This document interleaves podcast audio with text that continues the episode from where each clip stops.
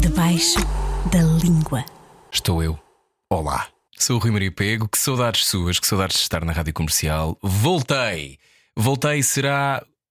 Com o quê? Voltei com o quê? É a pergunta que as pessoas me têm feito. O que é que vem a ser isto? É um programa? É um manifesto? É uma sessão de terapia? Repare nestes esses sibilantes que eu fui aprender para Bristol, no Reino Unido. Bristol. Um, para quem seguia uh, o meu trabalho na rádio comercial, eu uh, tinha um programa chamado Era o que Faltava. Parei para estudar para Bristol. Há quem diga que fui sequestrado pelo teatro em Bristol. Aprendi várias coisas. Aprendi, por exemplo, a fazer de texugo, de corvo. Um, também fiz uh, uma incursão no foxtrot e no balé. No entanto, embora tenha morrido em palco algumas vezes, nada me preparou para a quantidade de conversas que eu tinha acumuladas debaixo da língua. E é por isso que este programa, o novo podcast de conversas da rádio comercial, é para mim uma grande alegria. Portanto, estamos prontos? Vamos começar? Eu estou deste lado consigo. O meu primeiro convidado neste novo podcast de conversas é uma super estrela brasileira. Se fosse uma fruta, eu acho que era uma melancia ou um mamão. Talvez uma melancia que aquilo que as pessoas querem levar para casa fica bem com qualquer coisa, com saladas, fica também bem uh, na vida de quem uh, o leva para casa. Neste caso, Fábio Porchat uh, tem 39 anos, um coração a sarar, tantos sucessos na televisão brasileira que dá vertigens começar a enumerá-los. Eu apanhei um dia, saí das manhãs da rádio comercial, num dia cinzento de fevereiro, acabado de chegar da Antártica. Exato, e em tour pela Europa com o seu novo solo de stand-up. O que é que tem as baleias para ensinar? Olhe, Descubra agora. Debaixo da língua. Obrigado por teres aceitado. Olá. Sempre, claro. 39 anos, Rio de Janeiro, ator, humorista e apresentador de televisão e alguém que não é proficiente em baleias, uh, Fábio.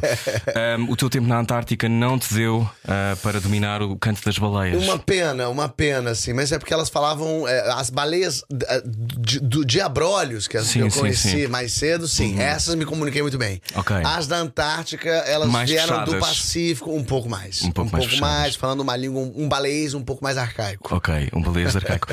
Um, descobrir a língua certa para falar com as pessoas é uma maneira boa de chegar. um, ou seja, temos todos disponibilidade para nos rirmos das mesmas coisas, ou não achas que sim? tu Acho que estás agora em Portugal a fazer humor. Acho que sim. É claro que pe- pensando assim em outra língua, né? Até mesmo sem língua nenhuma, a gente consegue rir das mesmas coisas. Da uma, uma senhora caindo é engraçado em qualquer Sim, língua, sim, sim. né? Mas Sobretudo se tiver um cabelo estranho, não é? e se o buraco for só até a metade do Ah, claro, corpo, claro, claro. Sim, sim, sim. É- Depois não consegue, precisa de ajuda. Exato, é aí que você para de rir pra ajudar Claro. a senhora. Ou não. Mas eu acho que é, no fim das contas a gente vive meio as mesmas coisas, assim, Hum. entende? Então acho que tem um, um nível de comédia, de humor universal que passa pela Arábia Saudita, pelo Chile, pelo Brasil Hum. e pela Austrália, né? Claro que daí aquelas é, particularidades aí só quem tá ali sabe, né? Hum, tu dizes que não tens tanta graça em inglês. É isso. É porque, na verdade, eu tenho que pensar é, na Não tradução rápido, né? e não me sai tão rápido. Hum. Aí eu não acho a palavra certa. Porque eu acho que esse, esse que é o ponto também de fazer comédia. É você falar aquela palavra específica. Que é um detonador, não é? É, porque tem coisas, por exemplo, ah, ah, se você fala assim, pepino, pepino não tem tanta graça. Mas berinjela tem um pouco mais. Tem. Então, então você tem que saber qual é a graça. Mas do- para vegetarianos não tem graça nenhuma. não, favor. eles levam muito a sério. muito a sério. Um minuto de silêncio pela berinjela que foi assada. Mas eles. é, é, os americanos falam no, no humor deles a palavra específica, o jeito de falar aquilo, que é como eu falo em português. Eu sei que quando eu vou falar aquilo, eu faço um tipo de comparação que só funciona na minha língua. Uhum. Então por isso que eu nem arrisco. Mas também nunca fiz humor em inglês. Porque tem a ver com, com encontro também, não é? Duas pessoas que estão a rir da mesma coisa até podem ser amigos, mesmo inimigos podem rir-se, não é? No Brasil, Sim, então, claro. isso foi uma maneira de chegar, de chegar ao outro lado. Isso é uma realidade, né? mas você sabe que eu, eu falei agora que eu não fiz humor em inglês, mas eu fiquei dois meses morando nos Estados Unidos para fazer curso de inglês, Sim. Hum. curso de roteiro lá, lá em Los Angeles. E aí, quando eu tava no curso de roteiro, eu perguntei pro professor: ah, o que, que você acha que eu devo fazer? Ele falou: ah, faça um curso de improviso. Ele não sabia quem eu era, que eu era ator e nada. Uhum. E ele falou: faça um curso de improviso. Eu falei: quer saber? Vou fazer. Vou aqui no Second City, que tem, Uhum. os caras são especialistas nisso. E aí me matriculei num curso de improviso lá. Um desespero, porque assim, improviso já é super difícil. Improvisar em inglês É um inferno. é um negócio assim. E eu falei, quer saber? Eu vou, ninguém me conhece, ninguém nem sabe. Eu vou aqui, aí eu fui Já lá. eras conhecido na altura, já trabalhava na altura. Já foi 2020, foi agora. Ah, ok, É. ok. E aí cheguei no curso de inglês, ninguém sabia quem eu era. No curso de improviso, eu, eu não peguei o básico, eu peguei, sei lá, o, o básico 2, pra tentar estar um pouquinho acima, mas também não adiantava eu ir muito pra frente, porque eles iam usar termos e palavras e coisas que eu não fazia a menor ideia, referência que eu não, não saberia. E eu, eu gostei de fazer, de botar a cara assim, de fazer o improviso, de falar errado inglês. E eles muito simpáticos. assim, eu acho que, como todo mundo fala inglês, eh, o americano ele não se. Ele não acha ruim se você fala o inglês muito errado ali na hora. Ele, ele deixa. Eu sinto assim, pouco. A gente ri, o brasileiro ri muito mais de você falando inglês errado do que o americano. E aí eu lá fazendo meu- meus improvisos em inglês e. E foi uma experiência ter, ter que pensar rápido em inglês e traduzir e falar e ser E não, e não engraçado. poderes buscar as tuas estratégias normais Exatamente. de fazer com que as coisas resultem. As mesmas referenciazinhas. Falando nisso, quando é que tu percebeste que tinhas graça? Eu. Eu, se, eu- se eu for olhar assim, de frente pra trás, né?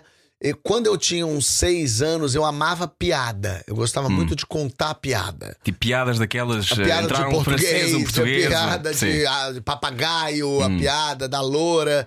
Eu li, eu ganhei livrinhos de piada das minhas tias. A minha tia Denise, minha tia Lúcia me dava livrinhos e eu ria muito com aquelas piadas. E eu decorava as piadas Hum. e contava as piadas pras pessoas.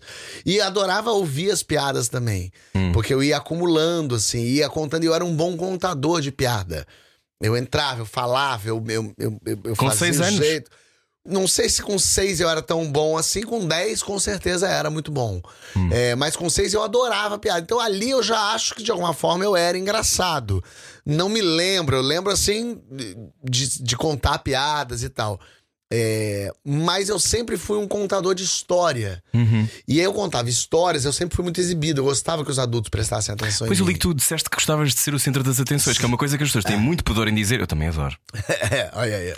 Mas não finjo, mas acho que há muitas pessoas e, e que fica cai mal, não é? Dizer que as pessoas gostam de ser o centro das atenções. Porquê que achas disso? é, eu, eu gostava, eu gostava. Bom, eu já era, né? Já tinha esse tiro pra ser um ator, Sim. um artista, um comediante, sei lá, e não me percebia.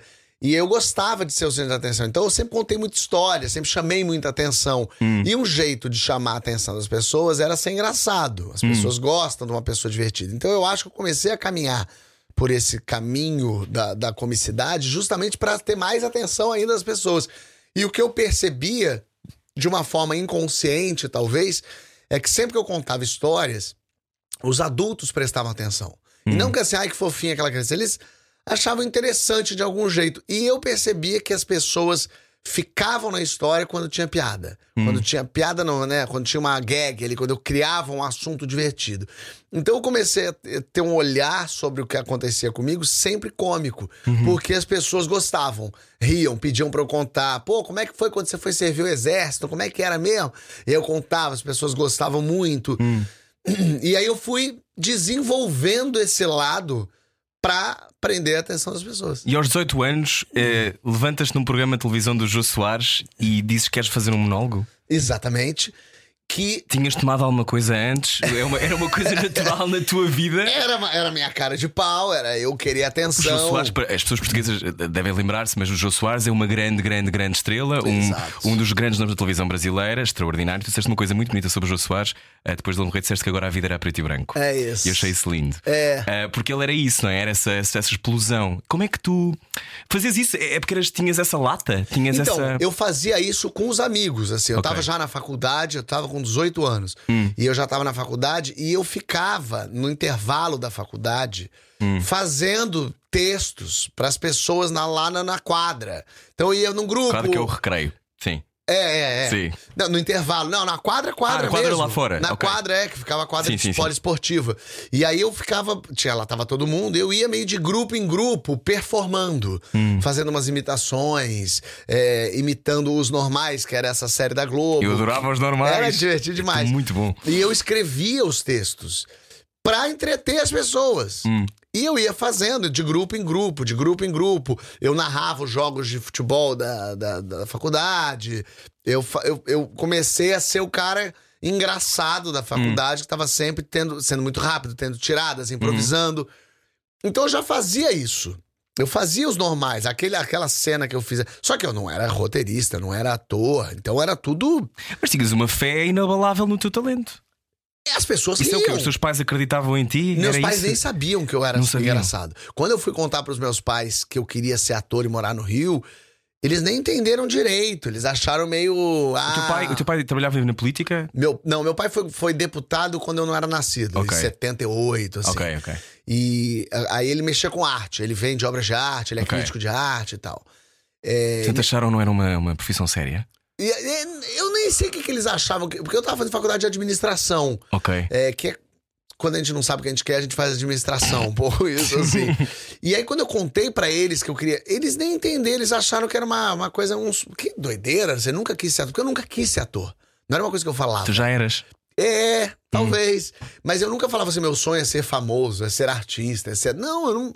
Nem passava pela minha cabeça. Apesar de eu ter feito sempre teatro na escola, fazia uns cursos é, pré-profissionalizantes, porque eu, óbvio, porque eu era ator, mas não sabia, mas porque eu me sentia bem, porque eu gostava, porque eu achava legal. É, era uma coisa pouco careta. Eu nunca. Eu, eu era um cara muito certinho, do mundo muito. é, de escola de riquinho, com aquela cabecinha fechadinha. E a escola de teatro me movimentava, me tirava dali, abria a cabeça. Eu, E aí eu falei, quero ir pro Rio ser ator. Foi depois desse dia do jogo. Daí eu, eu- ali caiu minha ficha de. Não, é isso. Como é que foi esse momento? Foi muito louco, porque minha faculdade estava assistindo também o programa, né? Então por isso que eu também estava um pouco seguro, que eu sabia que ia ter gente lá que ia gostar de eu estar ali. Que te ia apoiar, É, não é? Mas eu percebi que as outras pessoas riram. Que o Jô tava rindo. Que a banda tava rindo. E qual foi a sensação de ter o João a rir? Naquele momento, é, eu lembro dessa sensação muito claramente, como se fosse hoje. Eu, eu, eu, eu, eu me- meio me distanciei de mim, assim. Do eu olhei corpo. aquela cena, é. Viste de cima? E eu, e eu lembro de ter concluído. Eu falar: Ah, entendi. Eu quero fazer os outros rirem. Ah, É isso que eu sei fazer. Eu lembro que foi isso que eu percebi na hora. Eu não falei, eu quero ser ator. Eu falei, eu quero fazer os outros rirem. E aí terminou, todo mundo riu, eu voltei. Eu falei, pra isso eu preciso ir pro Rio ser ator. Uhum. Enfim, na cabeça de. Eu, tão não era ator que eu pensei, eu tenho que ir pro Rio ser ator. Enquanto São Paulo tem uma cena de, é, de- de Teatro. teatro. muito maior do que o Rio. Muito Mas na minha forte. cabeça eu tinha que ir pra Globo, eu tinha que ser famoso. Entendeu? Aquela Eram as referências que tinhas na altura? é, de um. Mas, ó, Fábio, não correu mal, não é? Não Não, não, nada- foi ótimo.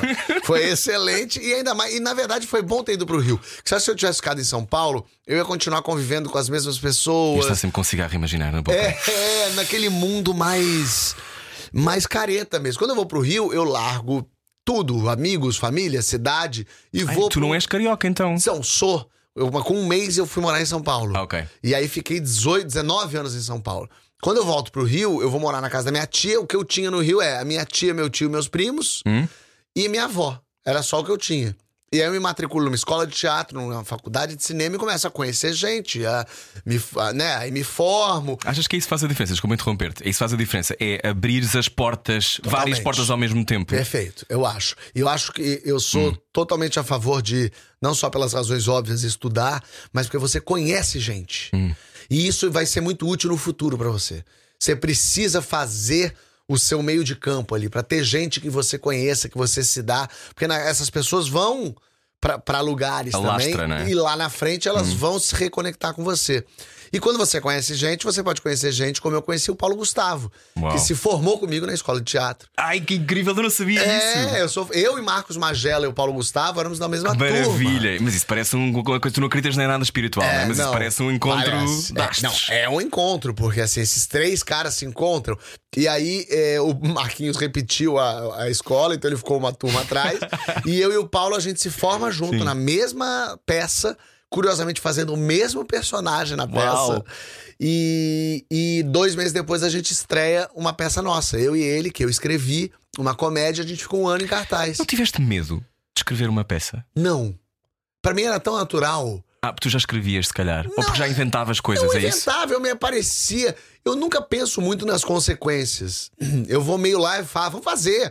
Parece muito nítido e óbvio que vai dar certo e que eu quero e que vai funcionar. É engraçado, volta e alguém fala assim: Mas você fez um negócio que deu certo? Eu falei: É, mas desde o início eu achei que ia dar certo. Em nenhum momento eu pensei que não ia dar certo. Sabe assim? Sim. Acho que eu tenho tanta confiança, eu acredito tanto naquilo que eu vou lá De onde e é que faço. vem essa confiança toda? Acho que por ser um homem branco hétero ajuda bastante. Achas que é isso? Acho que ajuda. Será isso?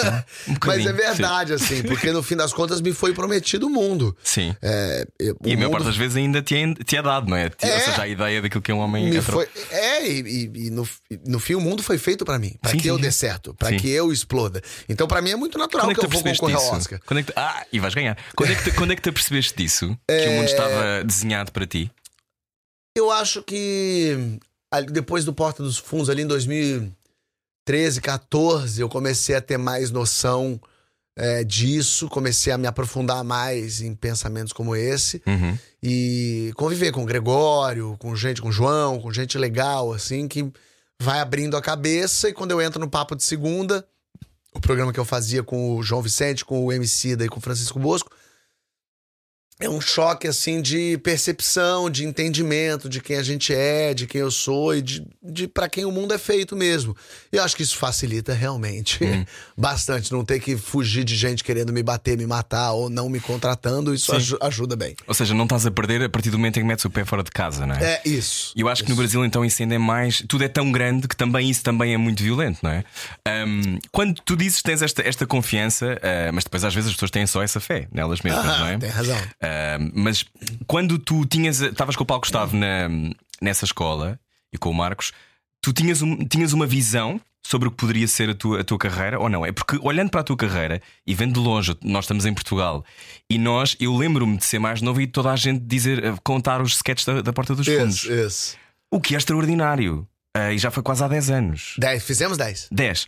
Ah, isso, tu pensavas tão, tão longe de eu quero ter o meu programa de sketches, eu quero ser apresentador de televisão, eu quero ter o meu late night show, eu quero fazer o tudo pela audiência, que era Ah, genial. aquilo era uma maravilha, eu amava aquilo. É, eu nunca fui muito de planejar a vida, de olhar assim, onde eu quero estar daqui a cinco anos, qual o objetivo de fazer isso. Eu sempre, como eu tenho muita ideia, a minha cabeça fica pensando ideia o tempo inteiro, o que é até um, um pouco aflitivo, assim, porque eu não vou dando vazão para essas ideias. E vai me causando um certo. Uma Depois certa com borbulhas, não é? Porque depois, como fica preso, não tem, é ficar Não, ali. eu tenho psoríase, por exemplo, que eu acho que é a minha doença São tudo ideias, não é? que é um pouco. É o meu corpo produzindo mais célula do que precisa. agora? Sim, sim. E sou eu produzindo mais ideia. Então eu preciso realizar essas ideias agora, hoje. Eu preciso montar essa sala de roteiro agora. É, então eu não, eu não paro pra pensar muito. Agora eu tô um pouco mais. Agora que eu já tô com 40. Já tens Pensando 40. um Eu há pouco. bocado disse 39. Não, 39. É Se calhar já tens 40 quando isto foi para o ar. Não, não, só em julho. Mas eu fico começando Mudança, a. não é uma mudança dentro de nós. Muda tudo um pouco. Eu começo a pensar um pouco no futuro. Então, eu decidi agora que eu não quero ter filhos. Então, eu começo a pensar mais pra frente. Coisa que eu nunca fiz. Eu sempre pensei muito na agora. Tem que fazer essa série agora. Tem que é, fazer essa peça agora. É, então, eu, e o que eu fui conseguindo fazer é achando gente pra ir abrindo esses- essas frentes comigo. Justamente pra eu não, não fazer só dois projetos. Eu consegui fazer dez ao mesmo tempo. Então, eu ir desenvolvendo dois filmes, uma série, enquanto eu já tô fazendo esse, enquanto eu tô filmando aquele, enquanto eu tô no teatro. Então, eu sempre fui muito multi, assim, funcional. És bom a ler pessoas, É... porque para encontrar essas Eu- pessoas que são parceiros essenciais na vida é preciso saber ler, não é? Ah, sim, sim, sim. Eu, mas eu acho que a vida vai me trazendo pessoas boas também, porque eu sou, eu sou meio bobão, assim, eu sou ingênuo, Hum. eu, não- eu sou me- facilmente enganado, eu não, não És. sou muito de mentir, porque eu esqueço da minha mentira e aí me atrapalho lá na frente. então eu sou uma pessoa boazinha, assim. Sim. Então eu vou trazendo pessoas que. E a, a vida foi me dando umas pessoas boazinhas também do lado, assim, o que é ótimo. Hum. É, e gente que trabalha, que faz. Porque as pessoas gostam muito de dizer que estão fazendo muita coisa, mas trabalham Tem um pouco. projetos a chegar. É, não, tô fazendo muita coisa. Não, tá trabalhando mesmo. Porque tem que trabalhar, tem que escrever o texto. Vendo o, teu, vendo o teu trabalho à distância, parece que tu estás sempre a trabalhar. É, tô, tô. É, Mas é o que me completa, é o que eu. Alimenta-te, sim. A sensação que me dá é que é, é para isso que eu sirvo. É, porque. E o humor tem um serviço. Tem. Acho que sim. É, é isso. Quando eu, ali no jogo que eu descobri foi eu quero fazer as pessoas rirem. É isso que eu sei fazer. E é pra isso que eu sirvo pra comunidade, pra fazer elas rirem. Uhum. Se isso, se tem gente que inventa um foguete, isso é mais importante, pode ser. Eu Mas se é. Sabes que eu acho que todas as coisas se. Claro, é Encaixam. necessário tudo, assim, não Claro. há, é, se só houvesse foguetes e não houvesse risadas, a gente estaria Sim. tristíssimo. Então, eu- acho que essa é a minha colaboração.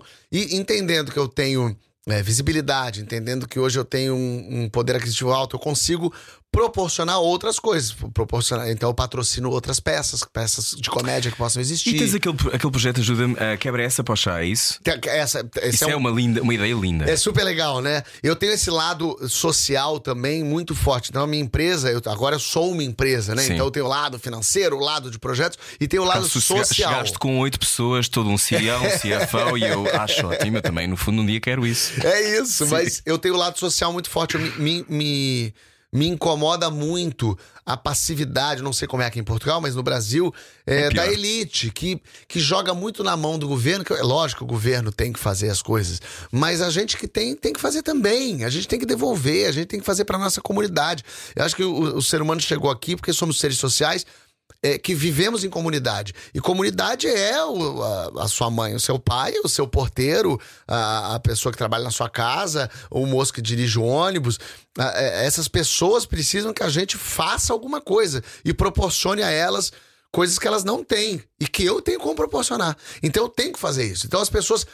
As pessoas têm que estudar no Brasil, a gente está enfrentando o racismo e falando mais dele. Então vamos fazer projetos para é, é, pessoas ah, ah, afrodescendentes e ver como é que eu faço isso. Então, as peças que eu patrocino são peças que 50% do elenco e da produção tem que ser de negros e pardos.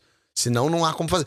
Vamos devolvendo as coisas. E, e são coisas. O quebra-essas são. é, Eu patrocino durante. Eu dou durante um ano bolsas de 800 a mil reais para 12 pessoas. Pagaste 100 Por inscrições, mês. não foi? Para o Enem. Ah, isso também do Enem. Ah, porque o quebra-essa já virou isso agora. Eu, eu, eu- Enem é o, é o exame de acesso? Isso, exatamente, pra quem vai fazer faculdade. Ok. E aí, esse eu, eu paguei 200, 200 inscrições para as pessoas. No primeiro ano foi 100, depois 200.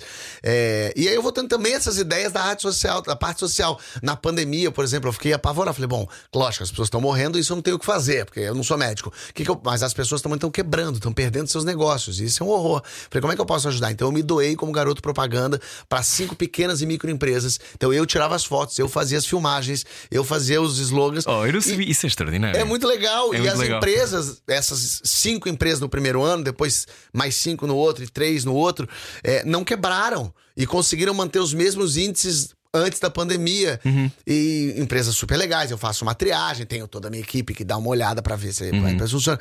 Então, as minhas ideias não são só tão criativas para. Ah, o entretenimento, mas também para o social, para pensar coisas. Uhum. É, porque no fim das contas isso também me completa. Porquê que achas que. Desculpa, não, Fala, calma, fala, acaba- fala, fala, Não, ia dizer, uh, porquê que achas que há tanta gente que tem essa escala e tem essa capacidade, esse poder aquisitivo? Eu estava, estava a pensar, em Portugal é pior porque nós não temos escala, a maior parte das pessoas, que, ou seja, nós não chegamos a, a poder mudar assim tanto a vida das pessoas. Mas, o que não é uma desculpa, há outras maneiras. Mas porquê que achas que há tanta gente que fica passiva? Nesse, nessas uh, suas bolhas e na sua, Porque é sei mais lá, torre fácil, marfim. porque dá trabalho, porque você tem que abrir mão de- do seu tempo, porque você tem que abrir mão do seu dinheiro, porque você tem que abrir mão. E a gente tá cada vez mais mimado. Eu acho que cada vez mais a gente não quer ter nenhum tipo de trabalho. A Hum. gente quer que a comida chegue na nossa casa, que o porteiro bota no elevador, que você. Daqui a pouco alguém vai mastigar e dar na sua boca. É o que tá faltando um pouco. Eu não me importava, É, se quiserem, depois e- mandem- um e-mail para Rui Maria Pego. Sim. E eu sinto isso. E é, é, as pessoas também querem tirar da frente os problemas, né? Não é comigo. O problema não é meu. Eu- mas é que a sensação que me dá é que é. Você pode não ser culpado por aquela pessoa estar passando fome, mas você é responsável por isso. É, lá no Brasil, a Regina Casé fala uma coisa que o pai dela dizia que se você em- é, conhece uma pessoa que não saiba ler ou escrever, você tem a obrigação de ensiná-la a ler e escrever. Sim. É, não- você não pode passar reto por essa informação. Da mesma forma, pessoas estão passando fome. No Brasil, a gente voltou ao mapa da fome E em agora. Portugal também, não é uma coisa assim tão. Ou seja, é Europa, mas não é Europa. Pois é. Não é? Já Se ter, você- também já deves ter percebido disso. É, se você encontra com pessoas que estão passando fome, você tem que ter a obrigação de fazê-las comerem. Elas não podem. Não, não é possível que em 2023 pessoas morram de fome no Brasil. E isso acontece. E, e- mas ainda há mais facilidade. Porque, digamos que você não queira ir na rua, comprar uma comida e dar para a pessoa. Existem ONGs capacitadas, é, é, organizações que fazem isso. Organizações incríveis que vão lá dar de comer essas pessoas. Então ajuda essa ONG. Ah, mas eu não tenho dinheiro. Então divulga. Você já faz tanta fake news, faz umas news de verdade aí. Acho que sempre dá. No fim das contas, a gente tem que ser ponte, a gente tem que conectar pessoas. É, as pessoas não precisam necessariamente de dinheiro. É, claro que as pessoas estão precisando também para poderem comer e tal. Mas as pessoas precisam de né? oportunidades. As pessoas precisam. é, é, ela sabe fazer uma coisa e aonde é que você pode locar, relocar essa pessoa para ela conseguir cumprir? As pessoas precisam se sentir úteis. Elas precisam é, terem função na vida. É muito chato, muito triste, muito horrível. Porque daí você. Se ninguém se importa com você, você não se importa com ninguém. E pensando em Brasil, o governo, não é esse governo, qualquer governo, nunca se importou com as pessoas. Então essas pessoas são colocadas à margem da sociedade. E você não pode deixá-las à margem, porque elas fazem parte da sua sociedade. Elas estão ali. A gente está conectado. Aquele mendigo no chão pedindo dinheiro, se você se aproximar dele, você está ligado àquela pessoa por outras três. Eu diria no máximo. Uhum. Você conhece aquela pessoa. Se você investigar um pouco, ele é irmão de um cara que é primo do outro que trabalhou na sua obra. Sim, sim. E ele tá ali, na rua, sem nada. E eu acho que isso tinha que incomodar mais a gente. A gente tinha que fazer, tinha que sair do lugar. E por isso que eu divulgo causas sociais. Muitas delas não, pra não ficar também, ah, olha aqui, tô fazendo, mas eu acho importante falar que tá Porque há fazendo. um equilíbrio difícil, não é? Imagino que é, tu queres ajudar, mas depois ao mesmo tempo não, não queres parecer que te estás a aproveitar desse tipo Perfeito. de, de energia e dessa, dessa ideia. Hum, a fama é, um, é uma coisa que gostas ou é um peso? Não, é uma maravilha. É uma maravilha. É um sonho. Obrigado por responderes isso, porque ninguém responde. Não, Ai, não é tão é- difícil, porque A vida facilita muito. Você. é, tens sempre mesa para jantar, não é? Sempre, perfeito. Você consegue muitas coisas. É claro que com o bônus vem o ônus. É claro que também há dificuldades. Eu vou me separar, eu preciso anunciar a minha separação para toda a gente, eu preciso colocar o porquê de me separar. É, tem notícias a meu respeito. Se amanhã eu faço uma coisa errada, é, sai. Quando estás a escrever esse post, sentes-te. Quando, isso já me aconteceu, não assim, mas já me aconteceu coisas parecidas e eu penso sempre: o que é que as pessoas têm a ver com isto? É um pouco. Ou seja, sentes-te um bocado ridículo a dar essa informação ou percebes a importância da coisa porque estás a tentar É controlar um no pouco fundo. dos dois, assim, dá uma certa aflição, mas é a vida que eu escolhi também. No fim das contas. Estás tranquilo com isso então? Eu tô. é, eu acho que nada é mais legal do que uma pessoa que me reconhece e vem sorrindo na minha direção. Quando ela sorri e fala assim, Fábio, nossa, eu olho pra sua cara e tenho vontade de rir. Parece que assim, bom, cumpri minha função, obrigado, tô indo embora, beijão, tchau, tchau. Porque é isso, a pessoa já olha pra mim e já vem sorrindo. De algum jeito, eu fiz a vida dela ser melhor algum po- um pouquinho. Também é um lado eh, que tá em mim que eu quero que as pessoas se sintam bem, que as pessoas fiquem Uhum. felizes, que as pessoas se divirtam. Gente feliz não enche o saco. Essa é a verdade. E há Entendeu? pessoas felizes demais ou não? Ah, sempre. Ah, não é? Sempre, ah, sempre. sabes ah. Eu sou um pouco feliz demais. Assim. És, não É, sei. eu não te- tens assim aquilo que os americanos chamam Dark Night of the Soul, que é nos momentos de introspeção em que te custa. pouco, sabia? É mais em Portugal que acontece. É, vou- ai, mais, mais Nós soturno somos que o mais. Brasil. É, culpa, minha máxima culpa. Mas eu tenho, claro, momentos assim. Mas eu sou a pessoa que acordo de bom humor, acordo rindo, falo com todo mundo, e eu puxo assunto Uhum. com as pessoas. O fã vem falar comigo, eu quero saber dele. Por acaso eu tive uma informação quando estavas na Antártica, quando abrias a janela, os animais apareciam todos. e eu disse: eu tenho que usar isto no programa, porque de facto é extraordinário. Tu és a nova Branca de Neve. É, é isso, eu cantava e eles vinham, as baleias pulavam. Então eu tenho um pouco esse lado Ok. bem-humorado, que expansivo e tal. É, e entendo que isso possa irritar um pouco. Olha, tu viajas muito, eh, já falaste há pouco de que eh, tu vais partilhando as coisas que e, e este, este, este espetáculo que andaste a fazer pela, pela Europa, Sim. pela Europa, Ah, Ai, meu Deus, Chico Cavaleiro, como dirão essa. Hum, é, um- é, é estranho para ti quando estás a contar as viagens e tens pessoas a rirem em pontos diferentes do mundo? Ou é para ti perfeitamente normal já? Faz parte do teu caminho? É um pouco o objetivo é esse, que riam no momento que eu quero que riam. Então, Sim. assim, então, é, o que eu, eu- Meu medo também era isso. Quando eu comecei a fazer é, peças pelo Brasil. Eu falava, será que no Maranhão vão rir da piada que riram no Rio Grande do Sul? Hum. E aí, quando eu vim fazer em Portugal, eu falei, bom, aí então é que não vão rir mesmo. Em Portugal é outro país, não Porque tem. eles não têm sentido de humor. Não- Porque não tem a minha realidade e tal. Claro. É, e aí percebi que não. As pessoas se riem nos mesmos momentos, nos mesmos lugares. Eu fiz show no Japão, já fiz show nos Estados Unidos. Fizeste no Japão. Como é que foi no Japão? Mas era um brasileiro. brasileiros, sempre Ah, ok. brasileiros, sempre brasileiros. Ok. É, ou portugueses, né? No- não no Japão, mas. é, e riem no mesmo lugar, no mesmo ponto. Eles têm as mesmas referências, eles sabem os mesmos. é, Eles viveram as mesmas coisas que eu vivi. Então, falando de viagem, então.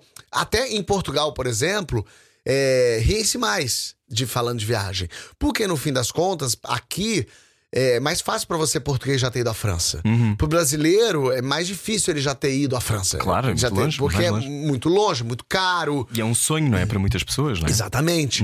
Então, quando eu falo aqui em Portugal, sabe quem já foi à França? Sabe quando você tá na, na França e vai. As pessoas aqui sabem. No Brasil, eu não posso falar, sabe quando você foi à França, mas assim, você é metido, pelo amor de Deus, ninguém sabe. então, tem um, um lugar, assim, até de observação que é. No Brasil, eu falo dos lugares, de países e tal, mas falo muito também das cidades brasileiras, dos estados brasileiros, pra ter mais uma conexão com, com o público, pra então eles comprarem. Aqui que o brasileiro não resiste a rir. Há alguma coisa Palavrão, infalível? Palavrão. Palavrão. Palavrão. Cu, Uhum. muito fácil. Aqui estás à vontade também na internet. É. É. Então é tranquilo. É palavrão. Que é uma muleta, que é uma armadilha, porque É eu já. preciso saber não usar demais, não é? E, e o público, se você pode usar demais, o público vai rir muito, mas termina o show, isso já vi acontecer. A pessoa sai falando assim: Ah, mas falou muito palavrão, né? Eu pensando, seu filho da puta, você tava rindo. Você tá, então você não ria de mim. Mas as pessoas riem. E eu tento, eu falo palavrão, mas eu tento que o palavrão não seja o mote da minha piada. Que ele não seja a- o motivo da graça. Que eu use ele como um adjetivo, como um adorno ali pra aquela piada. Porque se a graça da piada é terminar, é porque é o cu. É preguiçoso às vezes, não é? É preguiçoso. Ok. E tem uma coisa que é. Se você tenta achar uma outra solução mais criativa, com certeza ela é melhor. É, no fim das contas, dá trabalho. É isso. No fim das contas, você precisa trabalhar, precisa escrever, precisa gastar mais 10 minutos da sua vida pensando num final pra aquela piada que não seja o cu. Sempre que você trabalha, dá resultado. Não tem segredo, né? Qual foi a coisa que tu fizeste que mais gostaste de, profissionalmente? Alguma coisa sobre a qual ou, ou tens um, um orgulho tremendo de tudo? Porque uma pessoa que faz um programa chamado Tu pela Audiência, que tem quadros como Me Amarrem um Famoso, quadro onde uma pessoa da plateia amarrada, vendada, uma celebridade convidada e por meio de perguntas objetivas, deve adivinhar quem é essa celebridade. Ou, também gostei deste, a apelação de emergência também é muito bom, mas não é este que eu quero. Onde é que está? É o dos relacionamentos. Cama. Surta, ai, a cama surta também é bom. A espécie de quadro de programas adultos, os apresentadores com a participação de uma celebridade convidada respondem perguntas sexuais de telespectadores. Ou Nunca Te Vi, Sempre Te Amei, que acho um sonho, que é a sátira a programas de relacionamentos. Em Portugal temos mais ou menos 18, em que o participante tem a missão de escolher entre três pretendentes para ter um relacionamento através de perguntas e provas com os candidatos, mas sem vê-lo, podendo apenas saber quem é no final, se Yes. descarta ou se fica. E- e- Ah, isto- este programa, ou seja, a sensação que eu tenho é que o teu cérebro funciona a mil a hora com ideias, Sim. Mas onde é, onde é que tu te sentiste mais orgulhoso? Este programa, por exemplo, tinha muita graça. Esse programa eu amava. E a Tata Werneck é uma dupla fantástica. incrível. Ela é uma Vocês já gênia. trabalharam muitas vezes juntos, não já? Só no Tudo pela Audiência. Não fizeram uma comédia qualquer de improviso? os dois? Nada, cara. Tinha Eu ideia. dirigi ela no teatro, no Pois, improviso, isso. mas quando ela nem era a Tata Werneck ainda, mas ela já era engraçada demais. Ela tinha muita graça na É, MTV, né? apresentei. É muito. Ela, apresentei com ela um prêmio Multishow, assim, mas eu só fiz tudo pela audiência com ela. Hum. Mas eu confesso, assim, talvez seja até uma resposta é, ruim de se dar, mas eu gosto de tudo que eu faço. E eu Hum. fico muito orgulhoso disso, de poder gostar. Não necessariamente o público Não também é gosta. ruim, é honesto. Não, não, sim. Mas é porque eu tenho que gostar.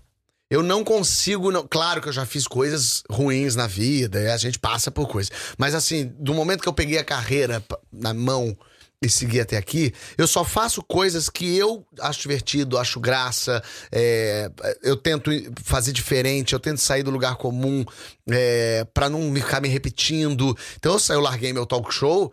É, tava dois anos e meio numa TV aberta no Brasil, talk show com o meu nome, ganhando um dinheiro. Eu falei, mas não, não vai mais. Vou parar. E todo mundo, "Como- por que, que você vai parar? Você tá louco? Eu falei, porque vai ficar ruim. Eu não quero que chegue a ficar ruim. Eu quero que vão parar aqui e vão pro próximo. Então eu me orgulho de muitas coisas assim. É, Sabes sair da festa, então. como é? Sabes sair da festa. Exato. Eu acho que sim, eu acho que sim. É, mas ter ganhado um M é, por uma comédia Uau. que eu escrevi, pelo especial de Natal. É, foi um, um especial que eu fui a Los Angeles pra vender ideia pro cara da Netflix. O cara topou, eu escrevi, eu fiz Jesus, a- eu- ganhar esse. M. É muito divertido, eu adoro. É, Mas gerou muita controvérsia. Estamos a falar deste, ou não foi este que gerou? foi o seguinte que Ah, gerou mais desculpa, controvérsia. Porque. Sim. Jesus mau caráter não gera controvérsia. Jesus gay, ah, meu Deus. Meu Deus. Aí, por favor. Não é- nada pior que os gays. É, exatamente. Digo eu que sou bastante. sim, sim. Mas então ter ganhado um M foi uma coisa que me deixou muito orgulhoso, muito feliz. Embora seja uma armadilha ganhar prêmio. Quando você ganha um prêmio desse, porque é, você começa a entrar numa onda egóica ruim de querer mais prêmio, de querer mais coisa. Hum. Agora quero o Oscar. E agora eu quero mais Agora quero um coisa. Grammy. E é, e é, você tem que se segurar, se controlar, assim. Eu vi Hum. as pessoas ao entorno também falando isso. A gente, quando foi fazer o próximo especial, o pessoal, e esse vai pro M também? Eu falei, gente, esquece o M. Vamos pensar no que a gente, a gente tem que pensar no público, eles têm que gostar disso aqui. Como é que tu te travas nesse, nessa, nessa ego trip? Eu, eu tento me co- colocar na real, tento Tens estar que te cercado? Hum. de gente que da minha, minha ex-mulher me botava muito na real também. É, e eu me percebo. Quando eu vejo que eu comecei a viajar, eu, opa, volta, volta, volta, o que, que é isso?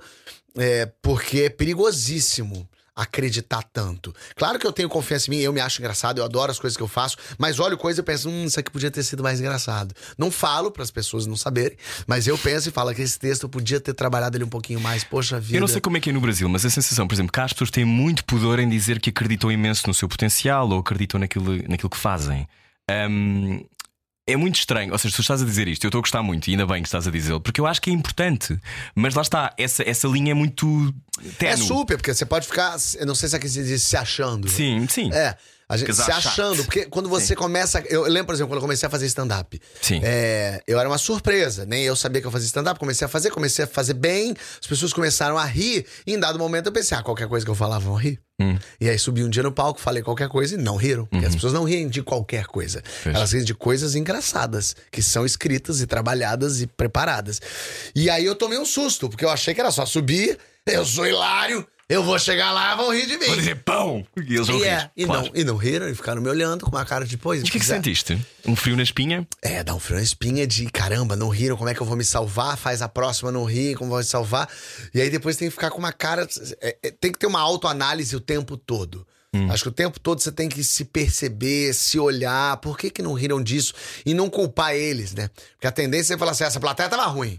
Não, o Fernando Caruso fala uma coisa que eu acho muito legal que é essa plateia não se conhece. Não é que eles combinaram em casa, não é que eles chegaram meia hora antes e falaram, gente, vamos hoje não rir, todo mundo junto. Não, eles chegaram Mil lá. pessoas. Não, não É, vamos Hoje dar não, nada. então tá bom, combinado. Tô- Ao contrário, eles querem rir muito. Claro, pagaram bilhete. é? É, chegaram lá pra rir. Então, se eles não riram, tem alguma. 99% dos casos, tem alguma coisa que você fez, tá errado. Hum. É, então você precisa perceber por que, que tá errado. Então, quando você começa a achar que tudo que você faz é engraçado e tal, você começa a cair no lugar. Eu tento, por exemplo. Quando escrevo um texto, dá para as pessoas lerem, fazer leituras, eh, ver o que, que elas acham, ouvir muito o que, que as pessoas têm a dizer sobre aquilo. Não entenderam, se não entenderam, eu mudo. Eu fico, então, por exemplo, o especial de Natal, que eu escrevo, eu tô muito dentro desses projetos. né? Todo ano a gente lança um especial. É, eu é, tenho a ideia, lanço a ideia para as pessoas, vejo o que elas acham, escolho uma ideia, escrevo, é, tento sempre escrever junto com alguém. É, quando termina, entrego para pessoas lerem, as pessoas fazem comentários. Vou nas gravações, é, não como diretor, mas fico do lado do diretor, vendo cada detalhe, cada coisa, acompanho a edição até o fim. E faço, mostro para as pessoas a, a coisa editada, para as pessoas darem opiniões para eu ver. E ao mesmo tempo, não significa que as pessoas têm boas opiniões. As pessoas também têm opiniões péssimas. Mas, é, às vezes elas falam coisas que você, opa, Uhum. realmente não tá dando para entender isso. As pessoas não perceberam esse tipo de coisa. E eu mudo até o último minuto para tentar deixar o produto o melhor possível.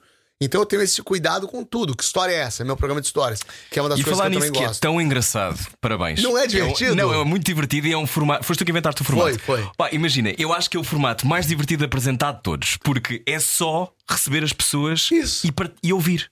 é? E partilhar com elas a história. É, me conta uma história boa aí. Pois. E, é- mas eu fico é, também a mesma forma, olhando tudo. Então, eu também tô no roteiro final, junto com a Paula Milha. A gente recebe todas as histórias de todo mundo. Faz um, é, tem uma triagem da produção primeiro, depois chega pra mim. Cose histórias com histórias, ou seja, traz Também. um. Ah, ok. Então, primeiro escolhem as eu escolho as histórias e aprovo as histórias. Então vamos nessa. E aí há uma montagem de histórias. Vamos pegar essa que é de viagem, com essa que é de cocô, com essa que é de mãe. E bota num, num negócio. E aí, então, eu apresento o programa, então tô ali também interferindo e acompanho a edição. Pra dar toques cômicos, pra falar assim: olha, nesse momento eu fiz a piada, a, câmera não tava em mim. Precisa estar em mim Para teres pra, reação, pra claro. ter- pra depois ir pra reação. Ah, tá bom. Então eu fico até o momento final, assisto ao programa todo pronto pra fazer as notas e aí vejo ele no ar. Então eu acompanho todo o processo, ou seja, eu sou um chato de Mas ainda bem, não é? Porque aquilo no limite é o teu nome. É, é isso. No E, fim das portanto, eu- contas, Sim. ninguém um, fala assim, assistiu o programa, gostou do programa. A produção executiva muito fraca. Não- né? A pessoa fala, o programa do Fábio é uma merda, não gostei, o Fábio tem a menor graça. Então eu tô Hoje ali já perdeu a graça. É, tem isso também, que é Tem o meu maior. São dois pesadelos É que eu tenho na pesadelo? vida, que é ter filho e envelhecer na comédia. Mas eu já reparei toda a gente, já, já, eu já, já vou envelhecer na comédia, já percebi que toda a gente pergunta dos filhos o tempo todo, É, como se fosse a- o primeiro homem que nunca quis ter filhos. Não é? Exatamente. Porque eu acho que estamos todos obcecados com, obcecados com esta coisa de, da continuidade. Aham. Não é? Sim, de ter um pedaço seu ali, né? Ah, e tu não tens essa vontade. Não, não me dá vontade. Eu talvez seja egoísta demais pra ter filho. Talvez eu, Hum. eu queira viver muito a vida. É, eu não quero ter responsabilidade sobre outras pessoas diretamente ali. É, já tenho, né? Afinal de contas, tenho família, tenho, sei lá, Claro. mãe, pai, tenho irmã, sobrinho. É, mas, mas eu queria que a minha vida fosse mais livre. Eu queria poder fazer o que eu quisesse, a hora que eu quisesse, no momento que eu quisesse. E acho que o filho não permite isso. É, sendo um pai que fosse presente, estivesse ali criando. E aí eu falei, acho que não. Acho que não. É, e tomei essa decisão super importante, portanto, me separei da minha mulher, que estávamos numa relação ótima, mas ela quer ter filhos e com razão. E eu não. Separaste com amor, não é? Que não é uma coisa Pois é, muito comum difícil. também, as pessoas não falam disso. É. E o que é também dolorido, que também é, é difícil. E, e decidi que não. Lógico que pro homem é mais fácil, eu sei disso. Pra mulher, então, é quase assim: ninguém te quis, mulher mal não cai casada, sobrou pra titi e tal. Então eu sei que é pra. E tá- ainda tem uma outra coisa que é eu, se daqui 20 anos falo, quer saber? Quero, posso. Pois. Então ainda tenho essa tranquilidade. Surpreende-te que as pessoas estejam, estejam tão. Não é chocadas, mas surpreendidas com a tua decisão de não querer ter filhos. Sim. É, não, eu entendo as pessoas, porque primeiro que isso é meio a ordem natural das coisas. Segundo que eu sou uma pessoa divertida, bem-humorada. Ah, você vai ser um paizão. É, então eu, eu entendo um pouco isso, assim. É, mas quem ficou mais triste foi minha mãe. Minha mãe ficou muito triste. E ela tem já dois netos, que minha irmã tem dois filhos Mas queriam um teu. queria o meu. E ela, e ela começou a entrar no lugar, porque eu falei assim: as pessoas são horríveis, mãe. Eu tenho medo de ter um filho horrível. E ela falou assim: será que eu fui uma mãe tão ruim que eu fiz você não, não querer ter filhos? E eu falei: não tem nada a ver com você, tem a ver comigo mesmo, com a minha vontade. E se eu não gosto dele? É, é, ainda Não tem é? isso. E se eu não gosto dele, se eu não respeito ele. É, e deve ser das coisas mais tristes, assim. Eu vejo pais que brigam com os filhos e Hum. rompem, é, filhos que morrem, enfrentar o luto, a dor da, da morte. é, filhos que têm problemas e como a sua vida passa a ser dedicada a eles. Uhum. Então eu optei por não. Eu optei por não, eu quero viver a minha vida. Eu acho que até os 75 eu vou bem. E ali eu vou sentir falta de não ter tido filhos. E tu dizias que envelhecer na comédia é, Ah, é a pior muito difícil. Acho que é pior que ter filho. Porque é ridículo e você não tem o senso do ridículo. e Mas você porquê? Porque perde achas- a graça. Achas mesmo? Acho que são Mas o George Carlin te- teve graça isso. até tarde. não é? É, é, acho que é a exceção que comprova a regra. São pouquíssimas as pessoas que envelhecem, se renovam, Hum. encontram um jeito diferente de fazer, não ficam vivendo do mesmo tipo de comédia que faziam. As pessoas tendem a negar o novo. Né? A gente nega o novo. Chega e fala, ah, isso não tem a menor graça, porque você não entende, você nem compreende. Hum. E você já começa a negar. O meu maior pesadelo é estar pintado de azul com 70 anos no teatro, fazendo Judite, Judite no telefone, vivendo meio desse passado que aconteceu. Sempre tentar ganhar dinheiro ainda com aqueles, com aqueles bocadinhos, não é? E ao mesmo tempo eu entendo, eu acho super. Claro, não é? É uma carreira. É uma carreira, a pessoa fez isso e, e tá certo ele, ela, é assim. Mas, mas me dá tristeza, não sei se é porque eu sou tão preocupado em tentar fazer coisas diferentes, em criar novas coisas.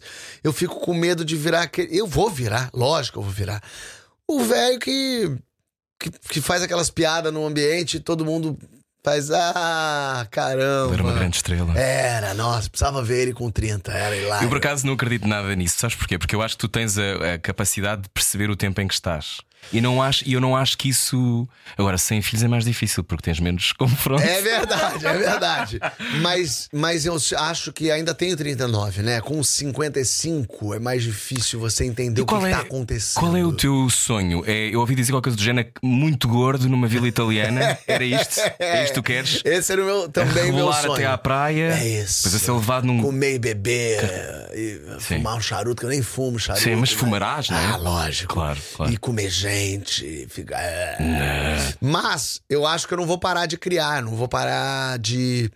É, de, de, de, chamar atenção, Dizes de atuar. Tatá, tu queria escrever livros, não é? Então, quero escrever livros, uhum. quero uh, poder escrever roteiros, quero poder ser chamado para participar como ator e não como comediante de filmes, porque você tem que se sentir útil na velhice, né? Uhum. Ah, no Brasil, pelo menos, as, as pessoas não, não têm a menor vontade de saber o que, que os idosos pensam, o que, que uhum. tem. Então você vai se sentindo inútil, você vai definhando, você vai meio morrendo também. E eu não quero ser o comediante velho, porque eu vou perder o contato com o que está se fazendo de novo, com a velocidade da piada nova. Mas como eu sou também ator, eu posso ser um ator bem-humorado velho. Aí sim me encaixo, uhum. aí sim funciona, me darem esse papel. Eu tenho tanto pânico de envelhecer que eu já escrevi uma peça para mim quando eu tiver 60 anos. Isso tem muita graça. Sabes que 60 não é assim tão velho. Olha, mas pra comédia é. Pra comédia é. Pra comédia é. Ok. Olha, o programa está a acabar, tens não, outros compromissos. É verdade, é verdade, Fábio. Calma, eu ficava aqui tipo. Mais. A tua equipa, os teus oito CEOs estão Já aqui fora, nervosa. todos à espera. Todos à espera. não, minha, minha, uma das minhas últimas perguntas tem a ver com. Um, eu li que tu tens alguma dificuldade em chorar. Sim. Mas depois que o Paulo Gustavo morreu, eu choro com mais Desbloqueou. facilidade. Desbloqueou um pouco. Eu dizia isso, assim, meio a, a, a, brinca, assim, que quando morrer, eu precisava que morresse minha mãe e minha avó logo para eu começar a chorar. Uhum. E morreu o Paulo Gustavo. E me fez chorar bastante. E eu comecei a a chorar mais. Então, na minha separação, chorei muito. É, comecei a chorar em momentos, assim. O que eu acho excelente chorar. É bom chorar. É, consegui chorar na cena, se fosse preciso? Chorei no Meu Passado Me Condena, consegui chorar. É muito difícil porque. Lembro, tu lembras do, do tempo? Do lembro, sítio? lembro. Porque é muito difícil eu chorar e eu choro muito feio. Agora eu tô aprendendo a chorar melhor, mas eu, como eu não sei chorar. Mas tu agora estás elegantíssimo. Agora, quando chorar, é, vai ser uma coisa, é, não é? é 15 quilos a menos, não é? 15 quilos a menos. Sim, isso é tudo choro. Isso... Sai tudo. São tudo lágrimas. É, tudo isso Mas eu lágrimas. comecei a chorar um pouco mais, assim, e deixar. Uhum. Mas isso, não chorar, não significava que eu não tivesse sentimentos, apesar de todos os amigos disserem que não, que eu não tenho. Que eu tenho um coração de pedra de gelo. É porque eu sou muito prático. Eu sou muito assim, ué, não deu, não deu, vambora, vamos pra próxima. Pô, mas você tem que sofrer. Isso eu falo, não dá tempo pra sofrer, a gente tem que ir pra uhum. próxima. É, mas chorar é bom também. Chorar é bom. É. Então, para fechar, qual é a, melhor, a maior alegria da tua vida? A maior alegria da minha vida. Porque eu acho que a alegria tem esta ideia, é uma ideia que eu quero trazer para o muitas vezes, que não é assim extraordinária, mas é. Eu acho que a alegria, a alegria é uma ocupação, é um ofício. Sim, sim. No qual se deve trabalhar. Eu acho que eu, eu, vou, eu vou dividir em duas: alegria pessoal e profissional. Hum. Vai, para não ser a profissional e o pessoal falar, mas que coisa, pra, pra falar de trabalho. Eu acho que a minha alegria maior hoje é poder fazer o que eu quiser. Isso não há alegria maior. Não há nada, eu poder nada dizer não isso, não é? que eu quiser dizer não e para dizer sim porque eu quiser dizer sim. Então isso é uma alegria muito grande. Claro, ah, por ter, saúde, tá fazendo, mas não vou entrar nesse lugar porque é lógico. É, e a alegria pessoal é, é ter uma família muito próxima, muito assim, tias, avó, mãe, pai, irmãs, tudo muito junto. É, mas eu acho que a minha maior alegria é meu afilhado, meu sobrinho. É, João Francisco, que é uma. É um. Assim, eu amo criança, eu acho que não há nada mais é, mudador de humor do que a risada de uma criança. Você pode estar de mau humor, uma criança faz. meu, meu, tudo muda. Você, vi, você, eu me transformo. Foi isso que deitou abaixo a União Soviética. Foi o riso de uma criança. foi, foi isso. Tá, tá cai os muros e a cortina de ferro. É, então, o meu afilhado João Francisco foi um assim. Um, um divisor de águas, porque me fez olhar também a vida, me deu uma importância pra vida. Hum. Ele é o filho que eu não tenho e que não terei. E acho isso ótimo, porque quando eu devolvo ele pra mim, Ah. que sonho. Não é a melhor sensação do Nossa, mundo. que alegria. Fábio, muito obrigado. Eu que agradeço. Teres vindo ao meu primeiro programa outra É vez na isso, Rádio Comercial. vida longa. Ai, muito obrigado. É isso, vai dar certo. Eu acho que sim, acho Vai que sim. ótimo. Agora com este início come- vai de certeza dar certo. muito Não, e obrigado. você se interessa pelo seu é, entrevistado, isso faz toda a diferença. Ah, muito obrigado. Muito obrigado. Fábio Porchat na Rádio Comercial. Entretanto, voltaremos com mais programas. Fábio Porchat que vai andar pela Europa, Sim, por Portugal. pro Brasil, Eu não te estreia- perguntei só para fechar o que é que achaste desta viagem a Portugal. O que é que tu aprendeste não sabias? Ah, de Portugal? Ah, aprendi que, que Portugal é muito maior do que eu imaginava. É. Comparado com o Brasil? É, não, não é maior que o Brasil. É, Não há nada maior que o Brasil. É. Eu sou um brasileiro fanista que amo o Brasil. Mas, é, mas Portugal é muito maior que França, é muito maior de tamanho que Estados Unidos, é muito maior do que tantos lugares. Há tantas coisas em Portugal, é, pequeninas coisas que são tão gigantes. Eu fiquei, eu sou já encantado por Portugal, mas fiquei, me senti, eu me sinto em casa aqui. É, talvez porque não more. Quando a gente mora, tudo Pois muda. eu ia perguntar se não pensavas nisso. Penso, penso em morar, mas quando tiver 50 anos, gordo, Sim. fumando charuto. É o primeiro sítio onde vais estar gordo Exatamente. e vais fazer essa vida, claro. Eu- podemos arranjar-te um charuto a dizer Por rádio favor, comercial. é, Tá bem. Gosto disso. Tá Comidas, fica tranquilo que eu já descobri onde está. Muito obrigado. Muito obrigado. Debaixo da língua. O genial Fábio Porchat no Debaixo da Língua foi tão bom, tão bom, tão bom. Eu agora podia dizer, volte, puxe para trás. Pode fazer isso sempre, não é? Isto é um podcast. Lá está. Eu sou o Rui Maria Pego, também sei interpretar um corvo. Eu sei que não me pediu, mas eu vou deixar aqui. Pronto, já está. Pronto, já saiu de mim. Ainda bem, porque também acho que a Carminho não tinha que levar com um corvo, não é? Quando viesse, na próxima semana. Carminho é a nova convidada, é a próxima convidada de Basta Língua, nem sequer vai ser na próxima semana, porque está a ouvir uma espécie de tríade de três entrevistas eh, seguidas. O próximo convidado eh, vai chegar logo depois deste, portanto já está tudo disponível. Carminho vai dizer-nos no próximo programa o que é que está dentro do álbum português, o seu sexto álbum, a fadista que eu sei eh, consegue conjurar assim uma espécie de paragem do tempo. Eu chorei tanto, tanto, tanto com uma das músicas, chama-se Simplesmente Ser, que pensei: bom, vou largar tudo, vou para Creta e vou afagar umas paredes brancas enquanto choro, vestido de preto. Ponderei, ponderei e, e ainda não, não descartei por completo essa oportunidade, essa ideia, aliás. Bom, não se esqueça, sou tu que tem debaixo da língua, eu vou beber um copo d'água e voltamos a ver-nos em breve. Adeus.